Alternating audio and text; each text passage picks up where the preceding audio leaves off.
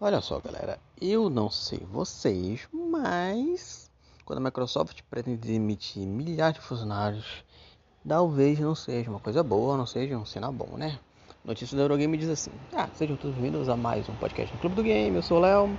Vocês sabem como é que funciona, né, gente? Não dá pra curtir e comentar, mas manda um amiguinho pra gente trocar essa ideia aqui, ó.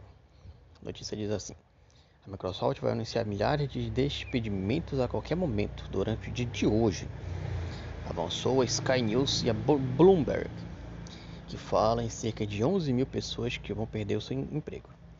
Em outubro de 2022, a gigante do mundo de tecnologia despediu mais de mil funcionários, incluindo trabalhadores na divisão de Xbox. Agora, Sky News e Bloomberg avançam, falam que cerca de 100, 11 mil funcionários serão despedidos.